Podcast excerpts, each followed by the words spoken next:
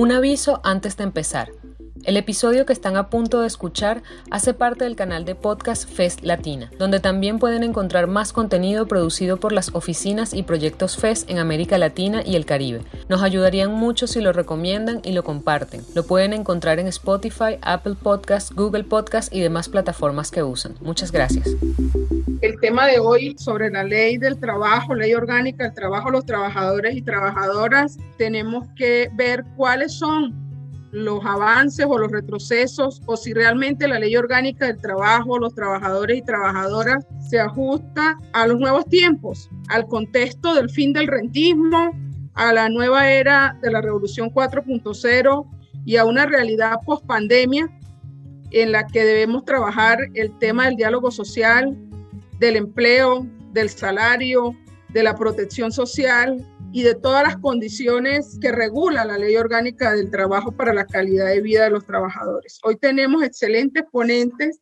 Vamos a iniciar con el doctor León Arismendi, abogado, es profesor de la Cátedra de Derecho de la Escuela de Derecho de la Facultad de Ciencias Jurídicas y Políticas de la Universidad Central de Venezuela, director general del Instituto Nacional de Estudios Sindicales, INAESIN, asesor jurídico de la Asociación de Profesores de la Universidad Central de Venezuela, APUCB, asesor jurídico del Sindicato Nacional de Trabajadores de la Prensa.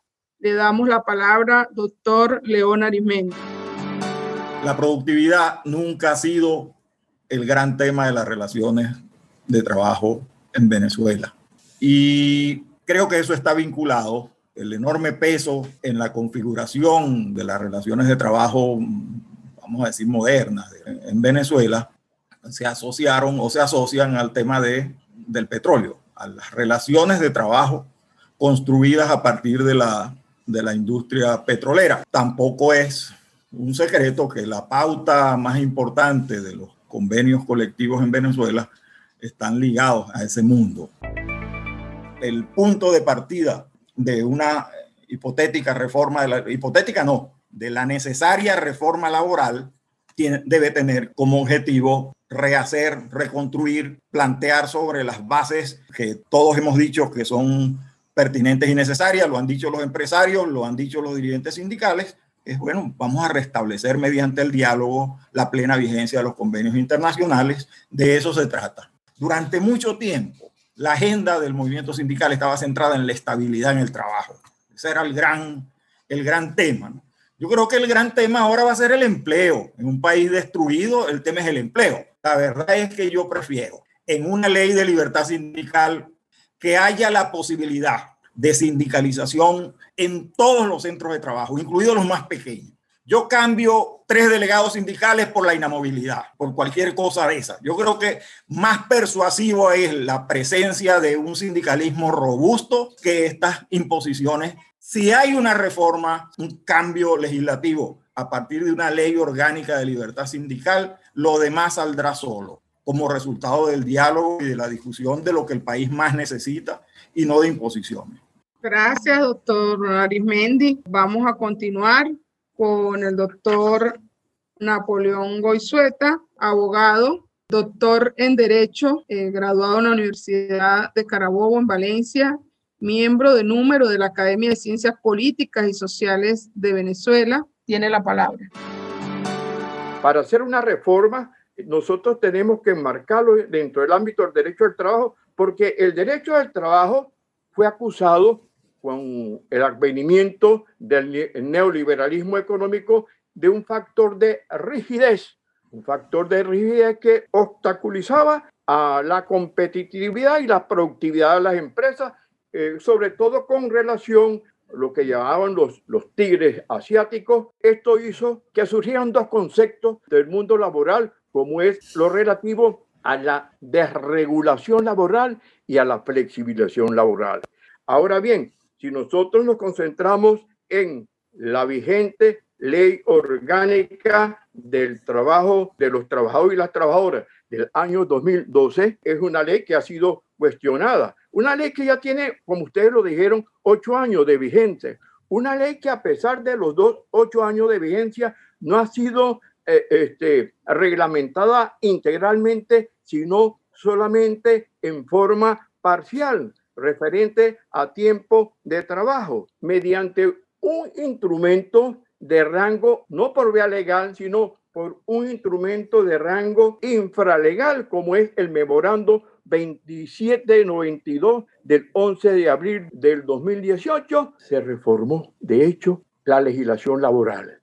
Lo lógico y lo deseable es de que el mecanismo debe ser una ley consensuada. La situación actual es que aquí se perdió, se desvalorizó el trabajo. Ahorita trabajar no tiene sentido porque el salario mínimo no alcanza ni siquiera para cubrir el transporte de su lugar al trabajo a la empresa. Revalorizar el trabajo y en segundo lugar, recuperar el aparato productivo. ¿Por qué? Porque el mecanismo de la negociación colectiva, cuyo principal producto es la Convención Colectiva de Trabajo, acabó con la institución del derecho colectivo de trabajo. Y el futuro del trabajo no lo podemos nosotros concebir sin que exista un marco regulatorio laboral que persiga el bien común y la justicia social. Vamos a continuar. El doctor Alejandro Di Silvestro Carli es egresado de la Universidad Católica Andrés Bello, miembro del Colegio de Abogados del Distrito Federal, especialista en Derecho Procesal de la Universidad Católica Andrés Bello. Se ha concentrado en el ejercicio del derecho laboral y litigios. Le damos la palabra, doctor Alejandro. La determinación del salario mínimo que veo en, las presentaciones anteriores también fue comentado, se eliminó el requisito objetivo de tener que consultar a las centrales más representativas por el de eh, que se harán amplias consultas. El colapso de las políticas fiscales y económicas hace que la reclamación ante estos organismos resulte absolutamente ineficaz. Hay un dato que me llamó poderosamente la atención, es la enorme disminución de los procedimientos presentados en los tribunales del trabajo. No quiero decir que los tribunales tengan que ser una fuente de mayor número de demandas cada día, pero pensar que en la ciudad de Caracas solamente se hayan presentado 400 demandas laborales en el año 2019, evidentemente nos expone a la conclusión de que no hay una relación de trabajo, no hay un mercado de relaciones de trabajo formales ni decentes en Venezuela. Hay una economía informal que estas instancias, tanto administrativas como judiciales, simplemente no cumplen su función social porque no existe un mercado al cual regular. La vía es el diálogo social y entendiendo que la precisión de los conceptos y las obligaciones que se asumen dentro de la relación de trabajo es un elemento imprescindible para lograr captar las inversiones que se requieren para poder desarrollar las empresas en el país. Gracias.